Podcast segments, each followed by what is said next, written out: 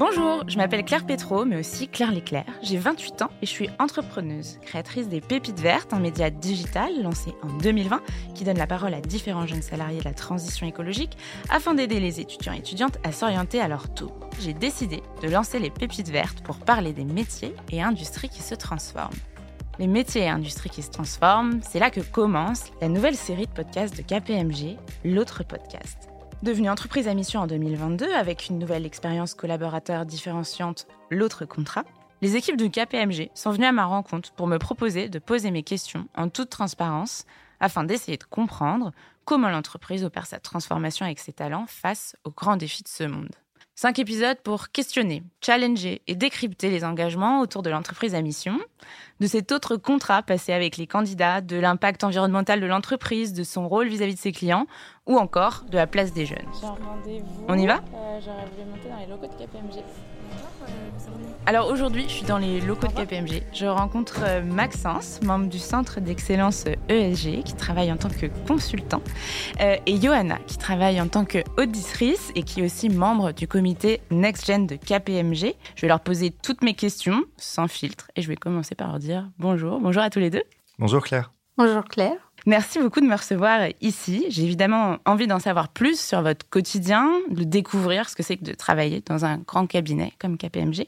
Mais avant, je vais vous demander de vous présenter, de, me pitcher un peu votre métier en quelques minutes. Euh, Johanna, tu es en face de moi. Est-ce que tu peux me dire ce que tu fais?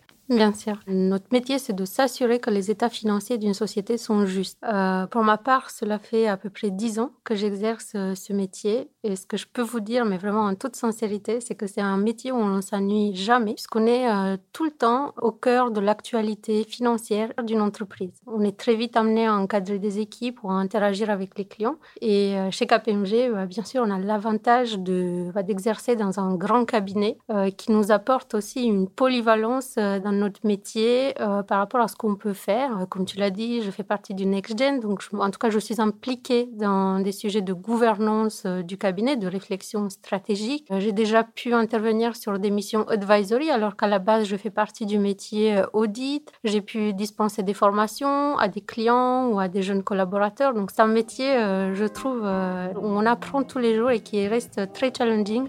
Et je peux te dire qu'au bout de dix ans, je ne me suis pas ennuyée en faisant mon métier.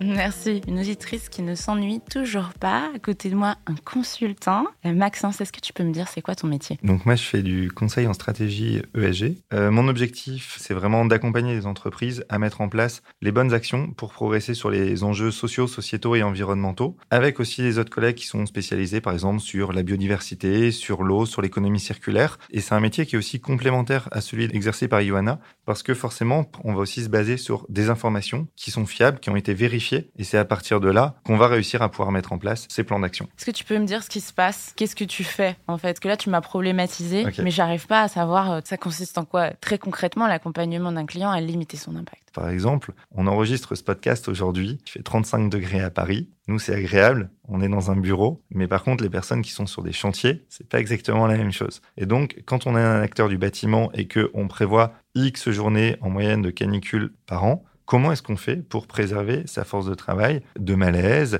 de situations potentiellement d'accidentologie renforcée, en termes aussi social, qu'est-ce que ça veut dire, de plan RH Donc c'est aussi ces enjeux-là sur lesquels on peut travailler. C'est pas que l'environnement, c'est aussi les conséquences d'une crise climatique sur les personnes. Un dernier exemple, c'est un acteur que j'ai accompagné l'hiver dernier, qui est un acteur euh, du cloud. Effectivement, au départ, c'est pas l'effet, euh, l'impact le plus visible, euh, néanmoins, pour fonctionner, un serveur cloud a besoin d'être refroidi par beaucoup d'eau. Comment est-ce qu'on fait pour à la fois préserver la continuité de l'entreprise et de ses services et en même temps assurer que dans un secteur, on peut continuer à boire, on peut continuer à cultiver des champs et pas euh, juste à prélever de l'eau pour assurer euh, le fait de pouvoir regarder un film sur Netflix. C'est des sujets qui sont assez divers, mais qui montrent bien que pour chaque entreprise, on va devoir rentrer assez finement dans des sujets qui sont très hétérogène parce que c'est au niveau vraiment des spécificités de l'entreprise qu'on va devoir ensuite agir pour aller vers une transformation, mais qui est vraiment euh, ambitieuse. Ok, donc si je comprends bien, vous avez tous les deux un rôle de tiers partie pour accompagner euh, des clients, des clients de toute taille, de tout secteur, si j'ai bien compris, sur l'ensemble du territoire, qui sont, ben, vous l'avez commencé à le nommer, comme nous tous, euh, confrontés aux problématiques euh, environnementales à tout niveau, que ce soit sur le dérèglement climatique, les différentes limites planétaires, la biodiversité, tu l'as nommé. J'imagine du coup que vos métiers classiques de conseil et d'audit comme vous le disiez déjà, se transforme au fur et à mesure, d'autant plus quand on est euh, dans un cabinet à mission. Moi, j'aimerais bien comprendre, euh, Johanna, ça fait dix ans, tu me disais, qu'est-ce qui change au fur et à mesure dans la pratique très concrète de l'accompagnement des clients? Qu'est-ce qui se passe aujourd'hui dans ton métier? Tu as tout à fait raison. Nous ressentons très fortement la transformation qui s'opère euh, aujourd'hui. Nous avons dans l'Union européenne une réglementation qui va bientôt s'appliquer, donc à partir de 2025, qui est la CSRD. Ça va apporter énormément de changements dans les obligations de publication des sociétés. Donc c'est une transformation très profonde et en tant que commissaire au com, nous avons un rôle clé pour fiabiliser cette information. Donc oui, l'extra-financier va avoir une place de plus en plus importante dans notre métier puisque ça a une place de plus en plus importante dans la vie des entreprises. D'accord. Donc ce que tu me dis, si j'ai bien compris, c'est que on passe de compter entre guillemets, uniquement des euros à d'autres indicateurs qui sont extra-financiers. Est-ce que tu peux juste m'aider à comprendre c'est quoi un, type d'indicateur extra-financier? Qu'est-ce qu'on va pouvoir mesurer d'autre? Je pense que les marchés s'attendent à avoir de plus en plus d'informations sur l'empreinte carbone des entreprises, sur les émissions de gaz à effet de serre, sur leur consommation d'eau, quel est leur impact sur le climat, sur la biodiversité. Ces informations vont prendre une place cruciale dans l'information financière qui sera euh, divulguée par les sociétés. Moi, je me demande, tu avais un, métier du coup plutôt financier à la base. Comment tu fais pour monter en compétence euh, sur ces nouvelles manières de faire ton métier? Comme je te disais, on a quand même la chance de faire partie d'un grand cabinet.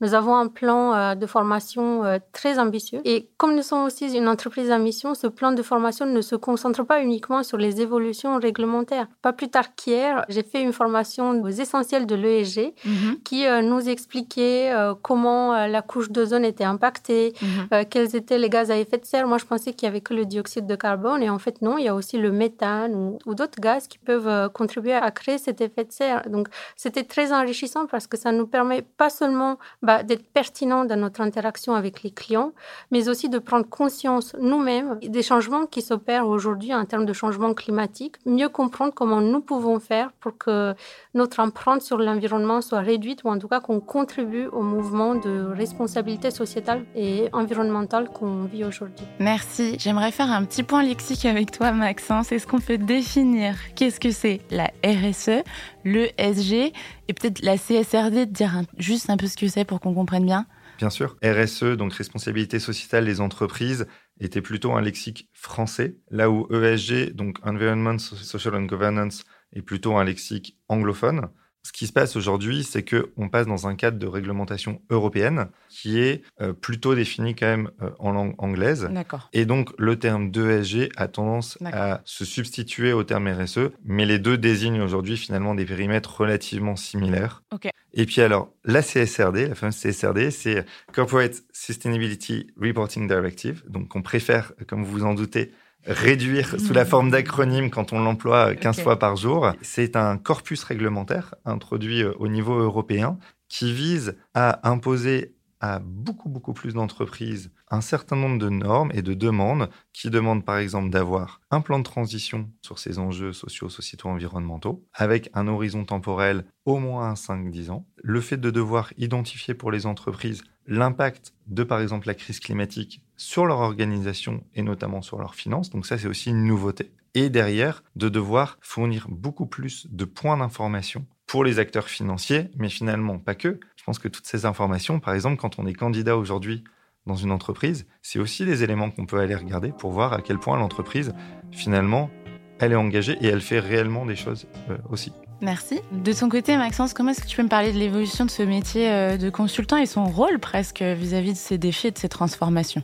Aujourd'hui, on est vraiment dans une phase de spécialisation parce que le niveau de technicité attendu est plus élevé. C'est là où aujourd'hui où il y a une vraie transformation de nos métiers, c'est qu'à la fois il y a des nouveaux métiers qui apparaissent, mhm. et puis ceux qui étaient existants, par exemple au niveau de la stratégie, sont en train de se reformer, notamment presque dans un rôle de vigie autour de l'ensemble des actions ESG qui sont mises en place par les entreprises, Tout l'enjeu aujourd'hui d'un client euh, dans son accompagnement, ça va être de réussir à comprendre sur l'organisation qu'est-ce que ça veut dire. Quel risque, par exemple Quel risque, par exemple, de si j'ai une ligne d'activité qui ne peut plus fonctionner, par exemple, demain aussi régulièrement qu'aujourd'hui, est-ce que je vais devoir mmh. licencier, par exemple Et donc, nous, notre métier, ça va être vraiment de réussir à passer de ce diagnostic à des actions concrètes mmh. et que surtout, la politique ESG ne vive pas en parallèle de l'entreprise mmh. et de sa stratégie globale. La stratégie ESG se doit d'être au cœur de la stratégie générale de l'entreprise parce que ça a des impacts forts sur l'organisation et son modèle d'affaires. Ce que j'ai observé aussi, c'est que lorsque nous faisons notre travail, nous sommes amenés à interagir avec des interlocuteurs à différents niveaux et je trouve que ça contribue aussi à la prise de conscience à tous les niveaux de l'entreprise. En tout cas, au fait que le message qui est diffusé au niveau du top management arrive à transpercer jusqu'aux niveaux organisationnels les plus bas parce qu'en fait, ce qui est le vrai enjeu de la RSE, c'est la gestion du changement. Et ça, je suis vraiment d'accord avec toi, Johanna. Notamment, ce qui est important, c'est de voir qu'un acteur n'a que rarement les leviers sur l'ensemble des facteurs de décision et d'action euh, au niveau ESG. Et nous, notre rôle, c'est justement de, de, réussir à que tout le monde s'aligne sur une ambition commune. Euh, et ça, ça peut être effectivement d'aller voir des prestataires, des fournisseurs, parler aux différentes instances d'une entreprise, pas uniquement à, son management, mais aussi aux représentants du personnel, d'aller parler à des salariés, que ce soit par exemple pour de la logistique, faire des visites de sites dans des entrepôts. C'est tout ça qui fait que aujourd'hui il y a un, défi pour nous. C'est pas un métier qui est facile, mais qui est un métier qui est intéressant. Ok. Alors, ce que je comprends de, ces premiers échanges, c'est que non seulement la réglementation pousse les entreprises à accélérer leur transition écologique sur différentes problématiques, carbone, biodiversité, eau. Ensuite, j'imagine qu'il y a aussi une volonté euh, des boîtes de se dire, bah, en fait, c'est dans notre responsabilité de prendre ce sujet en main, d'autant plus quand ces entreprises décident de devenir entreprises à mission. C'est le cas de KPMG. Moi, j'ai une petite question pour vous. En interne, du coup, très concrètement, qu'est-ce que ça change et à quoi ça ressemble? Alors, en fait, euh, l'entreprise à mission, c'est un dispositif français qui est instauré par la loi Pacte en 2019 et qui permet euh, à une entreprise, c'est une démarche volontaire, d'inclure dans leur statut finalement des engagements sociaux, sociétaux, environnementaux. C'est pas une photographie à l'instant T, c'est des objectifs qu'on doit développer dans le temps et sur lesquels on doit évoluer. Et donc, nous, typiquement, les objectifs qu'on prend sur l'environnement, ça va être aussi en tant que métier de service beaucoup sur la politique, par exemple, de déplacement, de restauration. Ça va être aussi tout ce qui va être autour de la parentalité, du handicap. Il y a aussi un levier d'influence, c'est que si nous on le fait, qu'on le vit de l'intérieur, ça va aussi nous permettre d'en parler à nos clients et donc d'espérer que finalement euh, cet effet euh, leur donne aussi envie de euh, venir instaurer ces objectifs au sein de leur statut sur lesquels du coup il faut s'engager et sur lesquels il y a un peu un devoir de réussite derrière. Tu as tout à fait raison, euh, Maxence. On a défini des objectifs sur euh, cinq piliers qui sont euh, les clients, les talents, la société civile, la gouvernance, la planète, l'engagement citoyen, la prospérité. Mais ce qui est intéressant de savoir, c'est que une entreprise à mission est auditée par un OTI. En tout cas, KPMG a fait le choix de se faire auditer par un OTI sur son degré de respect des 10 KPI qui ont été pris dans le cadre de ce statut d'entreprise à mission. Qu'on peut perdre, du coup, c'est ça? Exactement. En fonction du taux d'attente des KPI, KPMG peut perdre son statut d'entreprise à mission.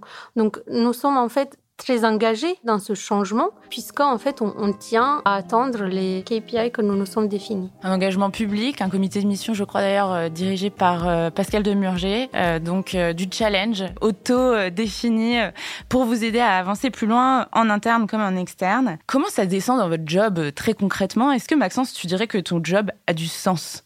La réponse est oui. Alors déjà, il y a les thématiques sur lesquelles je travaille. En revanche, la manière dont on peut l'exercer au sein du cabinet, je dirais que c'est ça qui amène le sens. Parce que je dirais qu'il y a une vraie liberté, en tout cas, de pouvoir challenger nos clients. Et je dirais que c'est ça qui apporte le sens aujourd'hui, c'est de pouvoir vraiment redescendre dans le fond des sujets, s'intéresser à des thématiques, des secteurs qui sont très différents, ou une même problématique, par exemple, d'augmentation des vents violents ou d'impact de la grêle, ne va pas avoir les mêmes conséquences si on parle d'un acteur du secteur agricole ou d'un acteur de l'assurance.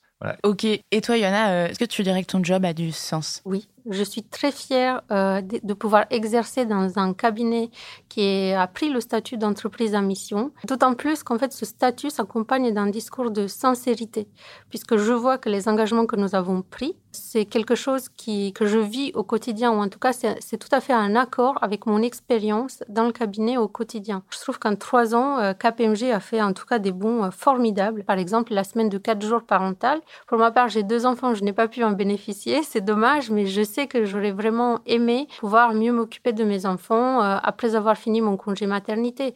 Et je trouve qu'on s'engage aujourd'hui toujours un peu plus avec le partenariat Change Now, avec notre soutien au auprès du mouvement Impact France et des entrepreneurs sociaux. Et, ce rôle, il est, il est, en tout cas très riche pour justement infuser le, changement qui s'opère et booster en fait les, les, forces en jeu aujourd'hui. À vous entendre. Euh, c'est bon, tout est prêt, on a un plan d'action, on a compris euh, notre impact, euh, on accompagne en interne les collaborateurs et collaboratrices à se transformer, en externe les parties prenantes et les clients. Pourtant, on est toujours loin de notre trajectoire de 1,5 degré définie par les accords de Paris. Qu'est-ce que vous dites aux gens qui trouvent que ça ne va pas assez vite Maxence, par exemple? Qu'on est d'accord avec eux. Déjà, on a tous le, sablier du GIEC en tête, et c'est ce que je disais tout à l'heure. Il faut pour ça réussir à faire comprendre aux entreprises que c'est pas un bonus, que ça a des impacts concrets à court terme, voire immédiatement, sur leur organisation. Donc c'est difficile, mais on essaye euh, d'y travailler au quotidien. Moi, j'aurais envie euh, d'ajouter à tout ça, en fait, pour moi, pour qu'un changement s'opère de façon solide et durable, il faut accompagner les acteurs dans ce changement. Si on essaye de bousculer un peu trop vite les choses, on risque de construire quelque chose qui soit pas durable. Ok, un mot de la fin, euh, peut-être aux, personnes qui nous écoutent, aux candidats. Je, rejoins quand même vraiment euh, Johanna, même si nos réponses étaient un peu sur deux angles différents, mais c'est très important euh, de comprendre que c'est pas juste l'action d'une équipe ESG qui va faire changer toute cette organisation. Si on est un candidat aujourd'hui qui rejoint KPMG, peu importe finalement son département, son métier, il va falloir se questionner sur son métier, se dire comment moi aussi je peux devenir un contributeur climat et c'est ça qui est intéressant, c'est de se dire qu'on est dans des métiers qui évoluent et dont on peut être acteur finalement de ce changement. Merci à tous les deux pour le temps que vous avez pris pour répondre à mes questions de ce premier épisode de la série L'autre podcast.